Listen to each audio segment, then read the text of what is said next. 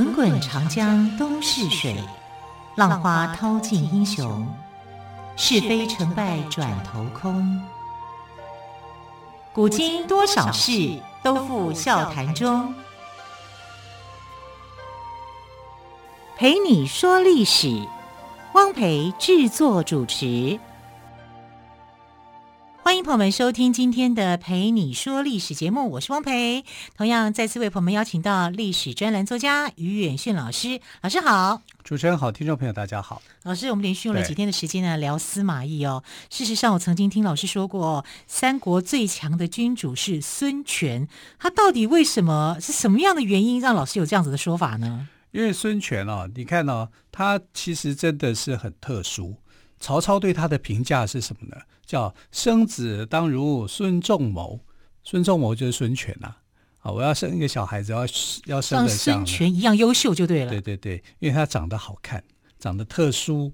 啊，就是长相特殊，长相特殊啊。啊，他的眼睛有点那种呃，像外国人血统那样子，有点有点混血的那种感觉，吗对，啊，就是很很帅，帅气，帅气。啊，然后。但是他的行事作风又很怎么样？很霸气。你想想看哦，整个三国里面，曹曹操算很强吧？曹操赤壁之战被孙权打败，刘备算很狠吧？他也算强吧？是对。刘备在夷陵之战也被孙权打败，所以孙权是打败曹操跟打败刘备的人。那你说他们的评价谁比较高呢？你们前面两个老前辈都被我打败了，对。对啊，所以他的时代很长啊，因为他十九岁的时候哈就接替了他的这个呃父亲跟哥哥的置业哈，当了将军嘛，那时候他还没有称王，也还没有称帝哈，就当了将军啊，就是等于是军阀一样一片天，才几岁而已，十九岁。啊，等他当皇帝，那年我们十九岁，然后他当皇帝哈，他当了这个东吴的大帝嘛哈，吴国的第一任的皇帝就是他，啊，他活了七十一岁，你看他的经验从十九到七十一，整个三国历史呢，几乎他就占了一半以上，他是非常了解这个时代的这个过去，哇，他可以算是叱咤风云哎，叱咤风云啊，啊，他是虽然他年轻，可是他很有为啊。好，对，你看“生子当如孙仲谋”这句话就是最好的评价。年少有为，当然这个也是曹操哈某个角度我在讲，他有点自嗨啦，就是哎，你看啊、哦，这个生孩子要像孙权那样，意思就是他把孙权当自己的小孩，小孩 想太多，父慈辈，因为他其实是父子辈。当然了，他那时候才十九岁啊，对啊，看他就像小孩子，就他被这个年轻世代给打败。哇，他那个时候建安十三年的时候，多意气风发啊！然后讲，哎，我要跟你在东吴打猎，其实是打仗啊。就那个时候，孙权他是呃心里头不知道该怎么办的啊，因为他年纪很轻嘛，啊，他不知道该怎么样做决断。然后那个时候，这这个鲁肃啊，就把他拉到旁边去上厕所的时候尿遁啊，然后跟 君臣就见面，就跟他说：“你千万不要上当。”啊，不要中了这些东吴这一派的，因为东吴分两派，一个主战派，一个主和派。那主和派的人就希望投降啊，啊，为什么呢？因为这个，呃，说曹操是宰相啊，是丞相，汉朝的丞相，整个国家叫汉朝，我们不过就是你不过就是一个军阀，一个将军，所以如果你投降的话，啊，让国家统一，这是应该的。好，就是主和派的人的想法是这样，而且主和派的这个想法背后一边有一个阴谋，然后就被鲁肃给揭穿。鲁肃就跟孙呃孙权讲说，当然所有的臣子都希望组合，因为投降过去以后，你没有关联呐，对不对？曹操会不会杀你？不会啊，啊，这些臣子还可以过他的好生活。可是你就不一定了，因为你是这个重要的主君嘛，啊。你投降曹操，你就会被杀。我们这群人没事的，但是你有事，所以你就要好好想一想。就孙权就在想：哇，你们这群人主和派根本就想害我啊！所以就毅然而然就决定要跟这个呃刘备哈，就是呃刘备那时候去投靠他吧，他被他被打得很惨嘛，被曹操一路追，哈，就决定联手反扑，就后来就获胜了。那你可以想想看，就是他这个时间，如果他没有做这个决断的话，他可能就输了啊，因为他可能就真的就被就被杀了啊，因为曹操不太可能会去留用他，虽然他讲这句话啊，生子当如我孙仲谋，可是我觉得这背后还是有野心的。那当然，对。可是这句话其实还有另外一句。啊，叫做人当学赵子龙，是常山赵子龙吗？对对对，啊、意思就是说赞美赵子龙了。对，赵子龙非常非常的忠心了。是、啊，所以呃，这是两句话。那我们来看这前面一句话呢，赞美孙权的，孙权到底有多强？其实你知道，在《三国演义》哦，对东吴政权非常非常的不公平啊，因为做了很多手脚，啊，去污蔑这个。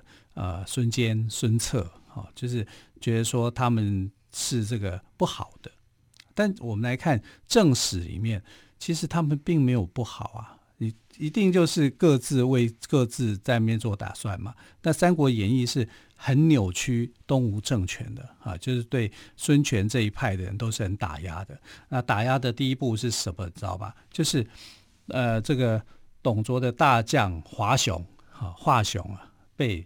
这个应该历史上来讲，他是被孙坚所杀的。结果他就把他设计说，关云长温酒斩华雄，就让他在小说里面再死一次。这个其实就不对了嘛，啊！然后呃，你把这个孙孙坚的功劳你都不去看，然后就说这个是刘备的阵营所做的，其实很多啊，就是把这个他把他们说的太好，然后把东吴的人说的太坏。嗯，比如说周瑜。周瑜，人家就是这就是创作者的一个立场，他有他自己的立场，是这样吗？是你去歪曲了历史，然后变成说大家相信《三国演义》所写的啊，那你要去挽回那个正史的形象，那就很困难了，就很困难啊，因为已经有先入为主的观念了。对，比如说像周瑜啊，周瑜就就是受害者嘛。周瑜明明就是一个度量很大啊，然后很帅气，又会玩音乐，这么好的一个人，这么厉害的人，娶的老婆又漂亮。对不对？娶小乔嘛，啊，整个来讲就是，你就觉得这个应该是不得了的人物才对啊。可是，在《三国演义》里面，他就被写成又小气、度量又小，哈，然后又这个不不讲理又怎么样？好，那就是歪曲了，歪曲了周瑜这个角色。那你歪曲这个周瑜角色，你旁把旁边的角色也一起歪曲掉了。啊，比如说，在这个呃周瑜这个讲说赤壁之战的时候，大家就想到说，哎，里面有一幕很有名，叫蒋干中计。啊，蒋干是周瑜的很好的朋友，朋友对啊，他就骗了蒋干嘛，对不对？这是《三国演义》写的。可是问题是，蒋干没有去啊，他在赤壁之战的时候，他根本就没有去过东吴啊，他是赤壁之战结束之后才去东吴的。那为什么要这样写呢？就是就是要就是要这样写，小说这样写嘛，对对对，对啊，所以有人就讲说，蒋干可能是他一定是很气，气坏啊，所以他名字这样取啊。三国里面最无辜的人就蒋干，被黑成这样子，对啊，因为他根本就是赤壁之战结束之后才到东吴，你就可以看到说，啊，东吴政权的人啊，真的就被《三国演义》给扭曲到很多的。那我们来实际上来看哦。为什么说孙权他是三国里面最强的君主？这没话说。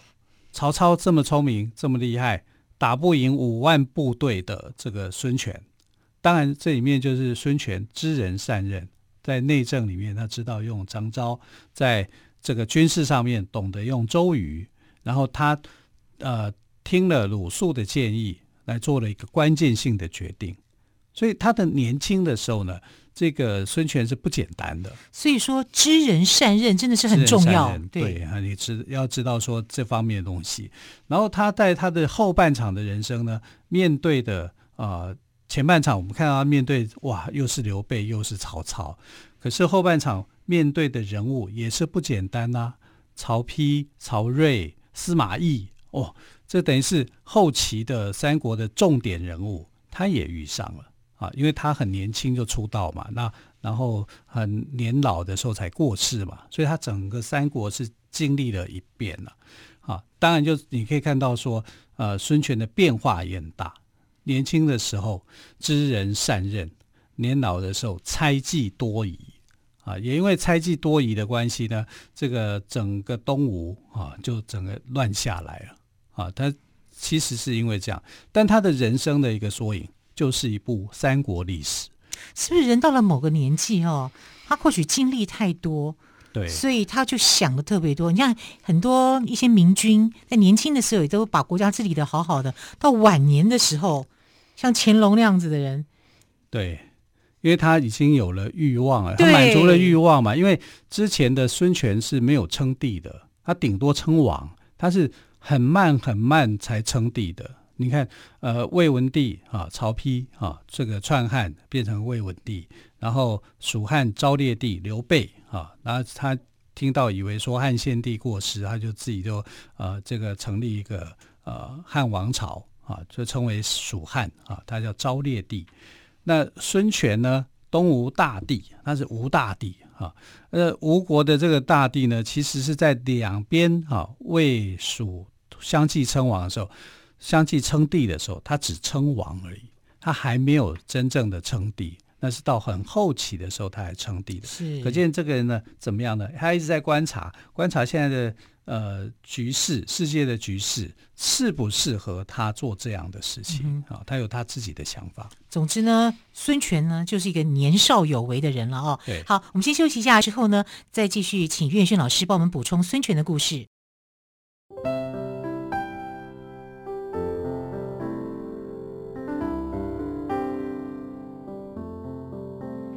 听见台北的声音。拥有颗热情的心，有爱与梦想的电台，台北广播 FM 九三点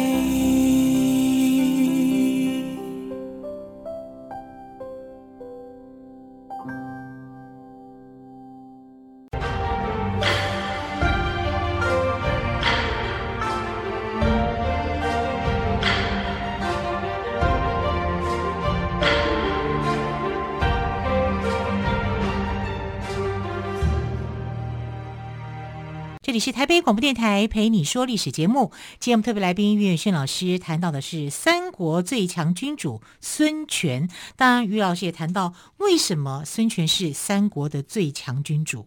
对，因为孙权跟当世的这个豪杰人物相斗，一点都不输给他的父亲江东之虎孙坚，也不让他的兄长小霸王孙策哈专美于前。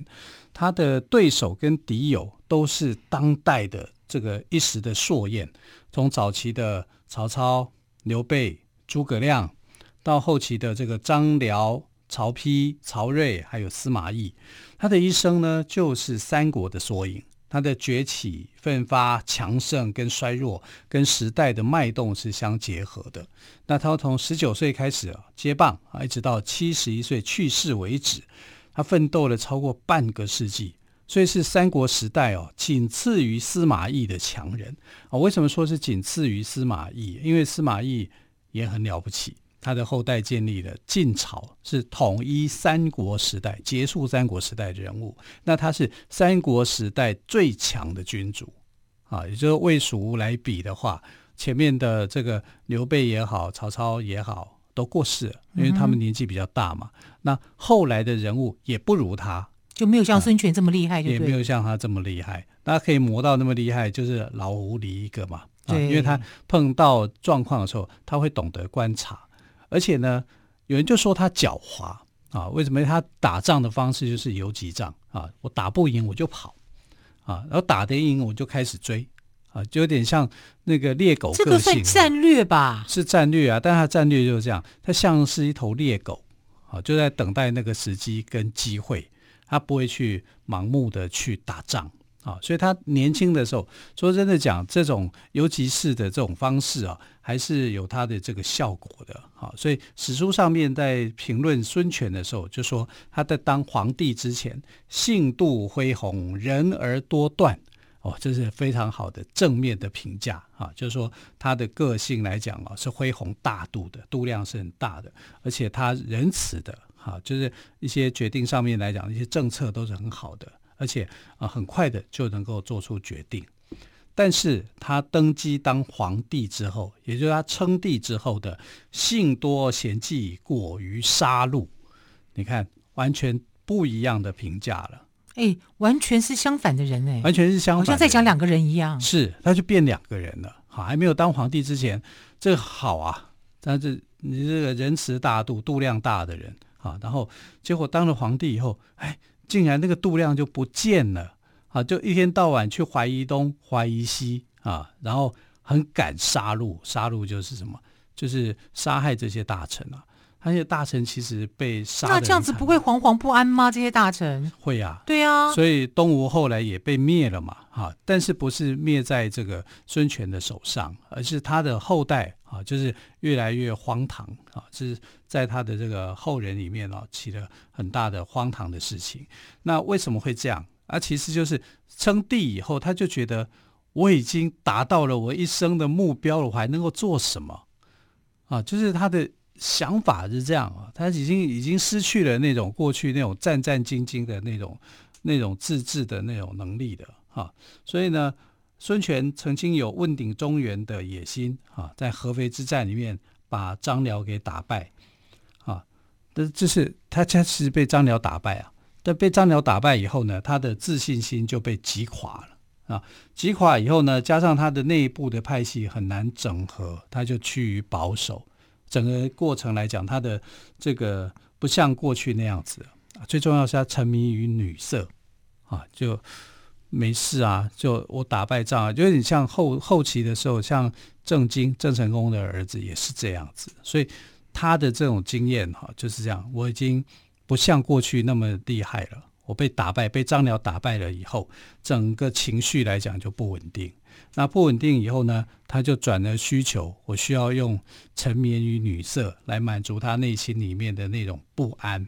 而且他做了一件事情啊，就是乱伦啊，他娶了他的姑父徐峥的孙女当夫人。那这个例子一开以后呢，这个等于说，哎，呃。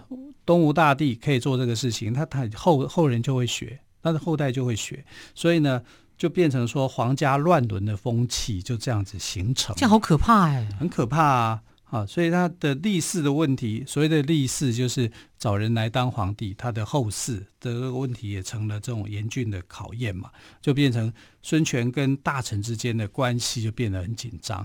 其实我觉得，呃，孙权到后来为什么会变成这样，主要是前头的这些跟他很好的这些臣子都凋零了，比如说张昭啦、周瑜啊、鲁迅啊。啊，还有这个陆逊啊、陆抗啊，这些名将啊、文臣，几乎已经不在他身边了。所以整个来讲，他就没有一个很好的一个咨询的对象，嗯哼，以及依靠。对对，我在云端上面没有人了，我在最高峰上面没有人了，我说什么就是什么时候，这时候怎么样？最可怕。对对，当你。到达一个你的巅峰的时候，对，到达巅峰的时候，你是会摔下来的。对，而且这一摔下来，可能就会摔得很重，摔得非常重。如果你旁边没有一个很好的这个呃朋友哈、啊，这个要神队友啊，去帮助你的话，就惨了。所以孙权能够在三国时代那么样的活跃，取得那么好的一个成绩。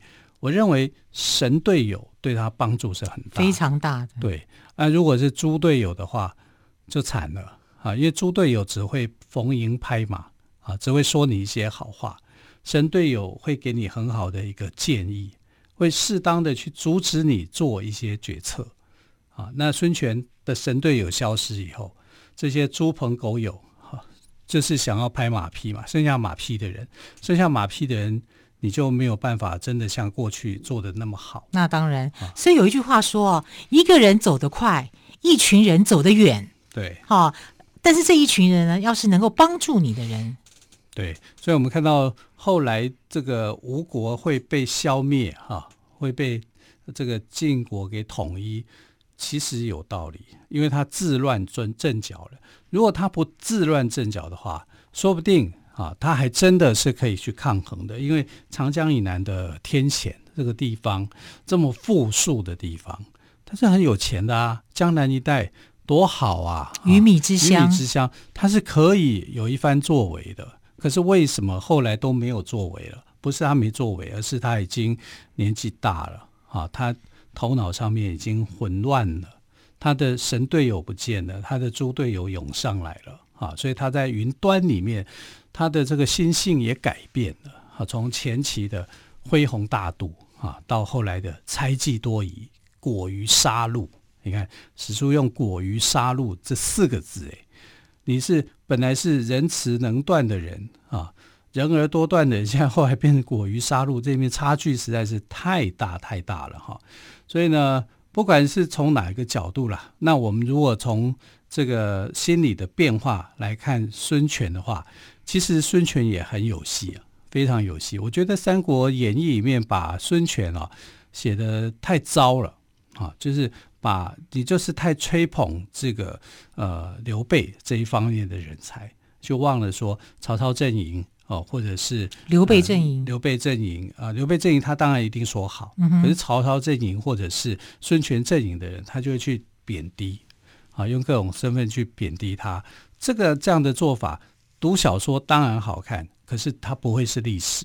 读历史，我们可能要站在更高一点的高度来看，然后来分析啊，这个君主他的后期、他的前期跟他后期为什么产生这么大的关键性的变化，然后。后人在看到这段历史的时候，可以有什么样的警惕啊，或者是有什么样的一个好的意见啊？我觉得三国时代啊，真的很精彩，非常的精彩。因为不管是哪一个阵营啊，里面的人才都这么样的丰富，这么样的多。当然，呃，也有各自有各自的特色啦。比如说，以曹魏的这一方面来讲，人才多。但是他可能德性不是那么好，嗯哼，啊，那呃，蜀汉这一方面虽然看起来人才库比较少，可是却相当的忠诚，啊，那东吴这边的人才，我就觉得非常的潇洒率性，啊，各自有他各自的一个天性，千古风流人物嘛，哎、对，对对对对。好，今天岳远逊老师为我们介绍了三国最强君主孙权的故事。老师说，孙权虽然是一代大帝，但也只是跟你和我一般的凡人。青年的孙权、中年的孙权，乃至于老年的孙权，在仓促中继承了父兄的事业，在群雄中占有一席之地，但是呢，在人性的诱惑中却无可自拔。好，谢谢岳远逊老师，老师谢谢喽，谢谢亲爱的朋友，我们就下个星期一再会，拜拜。